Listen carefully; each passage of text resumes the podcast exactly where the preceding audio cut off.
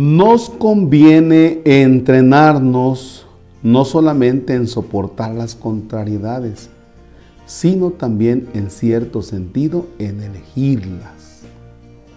En el nombre del Padre, del Hijo y del Espíritu Santo. Lo cual no quiere decir buscarlas con agrado, pero sí recibirlas de corazón cuando se presentan mediante un acto positivo de nuestra libertad que nos haga pasar cuanto antes mejor. De la reacción más o menos violenta de enojo a un consentimiento fundamentado en la confianza. Como nos ocurre a cualquiera de nosotros, a Santa Teresita no le gustaba demasiado que la molestaran. A veces le confiaban algún encargo que requería especial atención, unas veces pintar, otras redactar una obrita teatral para la comunidad, pero el estricto horario del Carmelo no le dejaba demasiado tiempo libre. Cuando por fin lograba sacar una o dos horas para ponerse a trabajar, lo hacía con la siguiente disposición, elijo que me moleste. Entonces, si alguna de las hermanas le pedía algo mientras estaba ocupada, Teresita, en lugar de despacharla secamente, se esforzaba por atenderla de buen grado. Eso era lo que había elegido. Y si no venía nadie a interrumpirla, lo consideraba un regalo de Dios y daba gracias por ello. Actuando de este modo, Teresa vivía en paz y nunca se enfadaba. En todo hallaba la manera de hacer su voluntad, porque su voluntad era la de aceptarlo todo. Cuando la lucha se nos plantea en este terreno, quizá nos haría bien meditar estas palabras de Jesús. Mi vida nadie me la quita, sino que yo la doy voluntariamente. Unas palabras paradójicas. Bien cierto es que a Jesús le quitaron la vida, apresado, condenado, llevado al suplicio y crucificado, pero como dice la liturgia, se entregó libremente a la muerte. Su corazón albergaba esa firme aceptación, esa adhesión a la voluntad del Padre, gracias a la cual su muerte continúa siendo plenamente libre, pues hizo de ella una ofrenda de amor. Mediante el consentimiento libre y amoroso, la vida quitada se transforma en una vida entregada. Otro ejemplo esclarecedor lo hallamos en el testimonio de Jacques Fetch, arrestado por el asesinato de un policía después de un extraño sueño en el que dice cambiar de vida. Comete un atraco a mano armada para comprarse un barco y atravesar con él el océano. Pasa tres años en la cárcel antes de ser ejecutado en octubre de 1957 a la edad de 27 años. En su celda se reencuentra con Cristo y vive un hermoso itinerario espiritual. Esto es lo que escribe unos días antes de morir.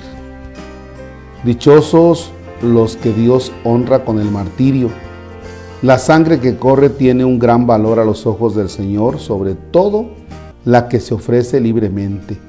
Yo no soy libre, pero si hoy me ofrecieran la libertad a cambio de una ofensa a Dios, me negaría, prefiriendo la muerte.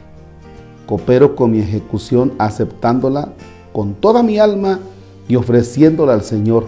Así moriré menos indignamente. Nuestra vida siempre cuenta con esta maravillosa posibilidad, la de hacer de lo que nos quitan, lo que nos quita la vida misma, las circunstancias o los demás, algo que ofrecer. Exteriormente no se aprecia ninguna diferencia, pero en el interior todo queda transfigurado, pues el destino se convierte en una elección libre, la violencia en amor, la pérdida en fecundidad. La libertad humana posee una grandeza increíble. Gracias a ella el hombre no tiene el poder de cambiar cuanto le rodea, pero sí que dispone, lo cual es mucho mejor, de la capacidad de otorgarle un sentido a todo, incluso a lo que carece de él. Aunque no siempre seamos dueños del transcurrir de nuestra vida, sí lo somos del sentido que le damos Gracias a nuestra libertad no existe ningún acontecimiento, se trate del que se trate, que no pueda recibir un significado positivo y ser expresión de amor o transformarse en abandono, en confianza, en esperanza o en ofrenda. Los actos más importantes y fecundos de nuestra libertad no son aquellos mediante los cuales transformamos el mundo exterior, sino aquellos mediante los cuales modificamos nuestra propia actitud interior para concederle un sentido positivo o algo. Recurriendo en última instancia a la fe, por la que sabemos que de cualquier cosa, sin excepción, Dios puede obtener un bien, he aquí una beta inagotable, una riqueza ilimitada que explorar y que elimina de nuestra existencia cuanto hay de negativo, de banal o de indiferente, porque todo adquiere un sentido.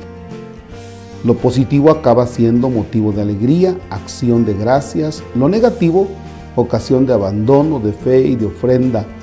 Todo se transforma en gracia. Deberíamos dar muchas gracias a Dios por el, valor, por el valioso don de la libertad. Ándale, ándale, ándale. Aquí me parece interesante. Y voy con ejemplos. Mm, mm, mm. Te subes a un taxi y tú dices, buenos días, buenos días. Y ya, de entrada dices, este hinche taxista viene de y, luego se te, todo el entorno se te vuelve así como que, ¿a dónde lo va a llevar? No, pues a tal lugar. Y le preguntas, ¿cuánto me va a cobrar? Y el taxista, ¿cuánto le cobra? Ay, no, esto ya pasamos mal. En lugar de que sea un viaje bonito, placentero, así de ¿qué onda, güey? ¿Cómo estás? Resulta que, que no. Resulta que el taxista va de malas. ¿Ya? Y lo mismo pasa con el de las tortillas y lo mismo pasa con el que te vende el pollo y lo mismo pasa con la persona que llegas a una oficina y lo mismo pasa con la secretaria parroquial y lo mismo pasa con el albañil y lo mismo pasa con el padre Marcos. Ay, güey, a ver, espérate. A ver, ¿de qué me perdí? ¿De qué me perdí, no? Oigan, ¿cuánto está el kilo de pollo? Pues aquí está en tanto.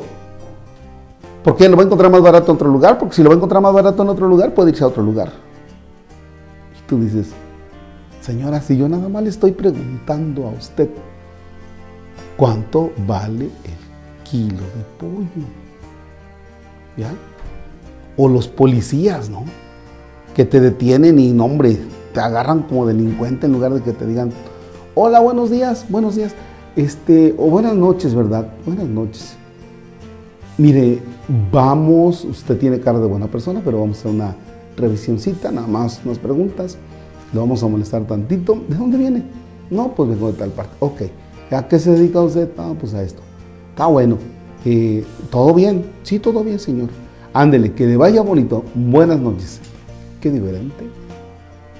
Qué diferente. ¿Por qué es esto? Porque si tú eliges ser policía, mi vida, Oye, pues se entiende que entonces está realizado con ser policía.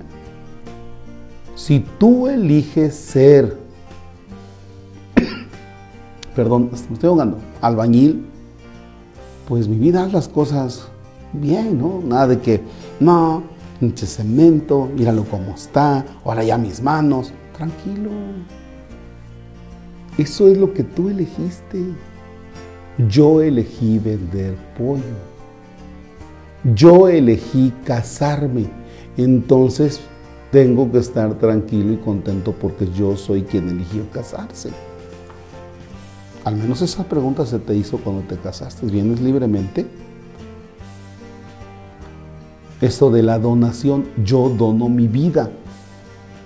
Yo quiero ser mesero. ¿Ya? alguien que elige ser mesero, que se propuso ser mesero, no, hombre, te das unas divertidas, ¿no? ¿Qué pasó? ¿Cómo le va? Bien, bien, gracias. ¿Y usted cómo va? Aquí andamos, aquí andamos, Señor. este, ¿qué le vamos preparando así para, para servirle? ¿Un cafecito? Eh, ¿Lo quiere usted su café? ¿Lo quiere con cafeína, sin cafeína? No sé cómo le diga, ¿no? No, pues, le, o sea, le, gustaría que le pusiéramos tantita crema, mire, le va a saber bien. No, no, yo lo tomo sin crema. Seguro, seguro, André. Gracias. Ahorita regreso, voy a por su café, ahorita regreso, piénsele para que vea lo que va a desayunar. Qué padre, ¿no? Porque tú, tú has hecho la elección, tú elegiste ser mesero. No sé si se han dado cuenta últimamente que todo el mundo andamos así como que enojados de lo que hacemos. A ver, ¿no elegiste eso? ¿No elegiste eso? Yo lo elegí. Ya. Eh, me pasa, a veces estoy aquí grabando con, con Jorge y de pronto, padre, le hablan en oficina. Sí, voy, en un momento voy, ¿no? En otro tiempo era así de que, ¿y ahorita? Y, si yo no cité a nadie, tranquilo Marcos Palacios, o sea, tú elegiste ser padre y la oficina está abierta de tal hora tal hora, tal hora, tal hora, tú elegiste, así es que tranquilo, deja de grabar, porque el hacer los videos no es lo fundamental de tu ministerio, sino la atención a las personas, el enfermo que necesita confesarse, el que necesita dirección espiritual, eh, toda la atención que tiene que estar. A eso estás, papá. Entonces, pon tu cara bonita y entonces, entonces tu cerebro y tu ser bajan y atiendan a la persona con mucha calma, con mucha paz, porque tú elegiste eso. Yo doy mi vida. Lo que decía Santa Teresita, yo elijo en este momento y estoy dispuesta a que me molesten. No me voy a enojar porque me mandan a traer. Cuando tú haces ese trabajo interior, entonces estás en armonía. Estás sentado en cuestión de números en la computadora haciendo algo, estás haciendo tarea, estás ocupado en alguna otra cosa y te interrumpen, sí, yo elegí esto. Y soy necesario en este momento para eso que me están pidiendo. Por tanto, yo doy mi vida, la dono. en palabras, en palabras ya así muy, de, muy populacheras, ¿no? A veces quien dice, pues ¿para qué te rentas mi vida? ¿Para qué te rentas? Para eso estás, ¿no? Para eso te rentaste. Entonces, llévalo a tu conciencia y di a ti mismo, para eso estoy, para eso estoy. A mí me ha ayudado mucho cuando las personas mm, después de algún asunto o me piden algo, me dicen, ay padre, perdón que ya lo interrumpimos, está usted tan ocupado. Y yo así como que, no, yo les digo, no, a ver, permítame. Mi ocupación es usted. Para eso estoy. Dígame. Cambia aquí tu chip y cambia aquí, cambia todo tu cuerpo. Y la persona entra en otra dimensión de confianza, ¿no? Ah, para eso está. Pues qué padre, ¿no? Pero pareciera que en este mundo todos andamos enojados. Los policías, los de tránsito, los... Tal, padre Marco. ¿Qué no estás contento con lo que haces? ¿Qué no diste tu vida? ¿Qué no tú ofreciste ser contador, abogado, médico? Sí, pero es que es estresante eso y que querías mi vida. Estar trabajando para la clínica Puerta del Cielo. ¿Qué onda, no? No, esta es tu vida real. Papito, contento y al tiro. Señor esté con ustedes. La bendición de Dios Todopoderoso, Padre, Hijo y Espíritu Santo, desciende y permanezca para siempre. Un bonito sábado.